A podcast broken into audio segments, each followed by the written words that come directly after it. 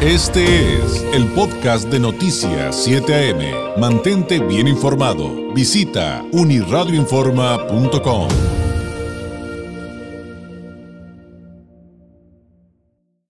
En Noticias 7 AM presenta el comentario nacional con el periodista y analista Carlos Álvarez. Ya son las 8 de la mañana con 36 minutos. Vamos al análisis político del periodista y corresponsal del Semanero Z en la Ciudad de México, Carlos Álvarez Acevedo, a quien usted encuentra en redes sociales como arroba Carlos Álvarez MX. Carlos, qué gusto saludarte. Muy buenos días. David, buen día, ¿cómo estás? Muy bien, ya sabes que acá andamos con todo, con lo de la reapertura de la frontera, que la sorpresa fue que ni filas hay. Pero bueno, en el mundo de la política nacional, Carlos, mucho que comentar y el ruido que ha generado la figura bueno, de uno de los Monreales, ¿no? Porque son varios, pero hay uno en particular que ha llamado más la atención eh, por su relación y sus discursos eh, en relación al presidente de México. Bueno, antes que nada, es muy buena noticia la, la reapertura. Ojalá Tijuana y toda el área de Baja California se reactive para que tenga la ciudadanía mejores oportunidades de, de su economía. Y vamos al tema, lo voy a hilar con otro porque surgió algo este fin de semana, pero eh, bueno, vemos a Ricardo Monreal que se placea con la excusa de un libro, eh, se placea por todas las por todas las zonas o ciudades más importantes de la República.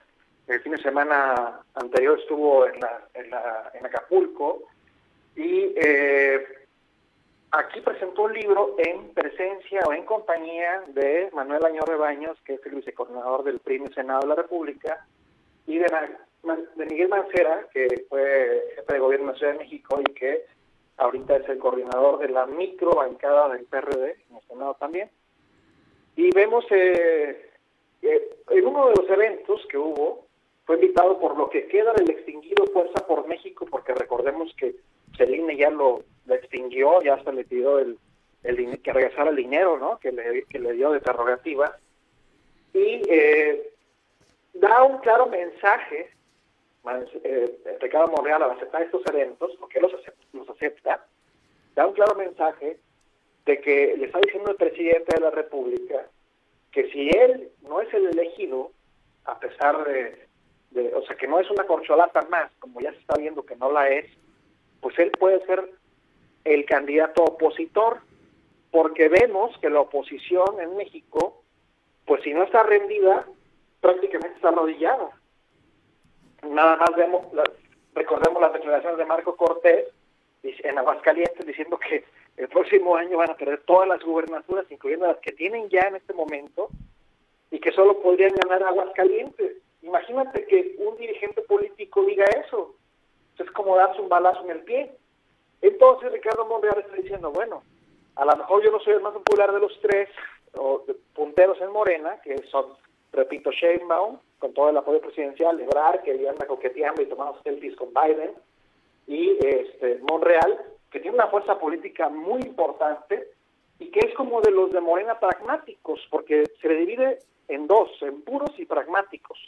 Los puros son los que no quieren digamos, una contaminación del exterior, que sean expriistas o que sea gente que llega de otras corrientes de políticas, y los pragmáticos son los que no toman este el camino del López Obrador y eh, coquetean y no, no, no, se confrontan con otras con los medios, no se confrontan con los empresarios, no se confrontan con otras fuerzas políticas y les dan apertura. Y eso es lo que ha hecho Ricardo Monreal, que a lo mejor pues tampoco es el, ejemplo de virtud o de virtudes, pero por lo menos ha jugado esa carta y tiene abierta esa posibilidad en la posición.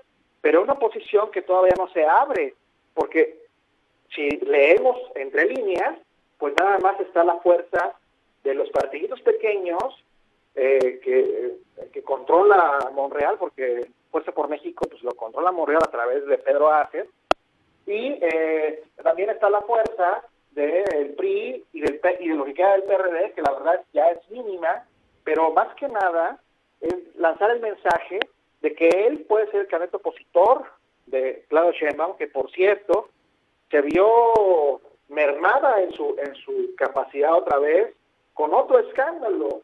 Cuando su secretaria de Turismo se va a Guatemala a, en un avión particular de un empresario, vamos a dejarlo así, de los medios de comunicación, de, con que entran dólares no declarados, que no sé si eran un regalo para, el secretario Santiago Nieto, el de la UIF, bueno, ya no se sabe ni qué era, según esto era para un tratamiento médico, pero se merma y se va mermando porque el presidente la abrió, abrió esa carta muy temprano, faltan tres años, y la señora ya está en campaña, yendo a todas las, también a muchas ciudades de la República, y se está desgastando. Y es natural que vaya a llegar desgastada a la elección presidencial, mientras Ebrard pues se pavonea, un poquito también golpeado por los pernos de la línea 12, pero no, importa porque sigue pavoneándose en eventos internacionales, y Monreal, solito, solito, ahí va tomando camino, tomando camino, hasta que pueda dar la sorpresa, David.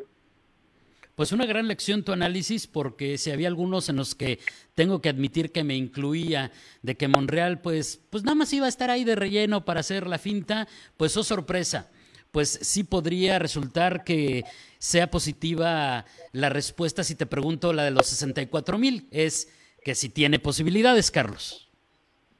Las posibilidades se las va a construir, porque recuerda que no, no es un escenario ya ya pavimentado, o sea, él lo va pavimentando y si le da la fuerza y el empresariado lo apoya y la ciudadanía que está contra el observador, que son muchos, también se unen a él, pues podría construir una gran candidatura que le compita, sí, claro, va a ser muy complicado, porque pues si Sheinbaum Ebrard va a tener todo el apoyo potencial y además está otro asunto, MC, que está fuerte, que ya empieza a tomar relevancia, se va a ir o se va solo, porque en las encuestas, recordemos, está ya repuntando Luis Fernando Colosio, que veremos porque todavía falta mucho qué papel hace en Monterrey, pero ese nombre también puede ser relevante y puede competir también, a lo mejor le puede mermar al propio Ricardo Monreal si es que se llega a lanzar como candidato de la oposición. Claro, eso, eso me encantó sin duda, pues finalmente tu imagen, tu campaña, tu figura, la construyes. ¿Por qué? Porque así es todo en esta vida y también en la política. Así es. Esa, esa podría ser parte de, de, nuestra conclusión por hoy, porque habrá mucho todavía camino por recorrer. Carlos, como siempre te agradezco enormemente. Un abrazo a la distancia. Muy buenos días. Un abrazo, buen día, David es Carlos Álvarez Acevedo, analista político, periodista, además corresponsal del Semanario Z en la Ciudad de México. Usted lo encuentra en redes sociales como arroba Carlos Álvarez MX. Ya son las... Este fue el podcast de Noticias 7am. Mantente bien informado. Visita unirradioinforma.com.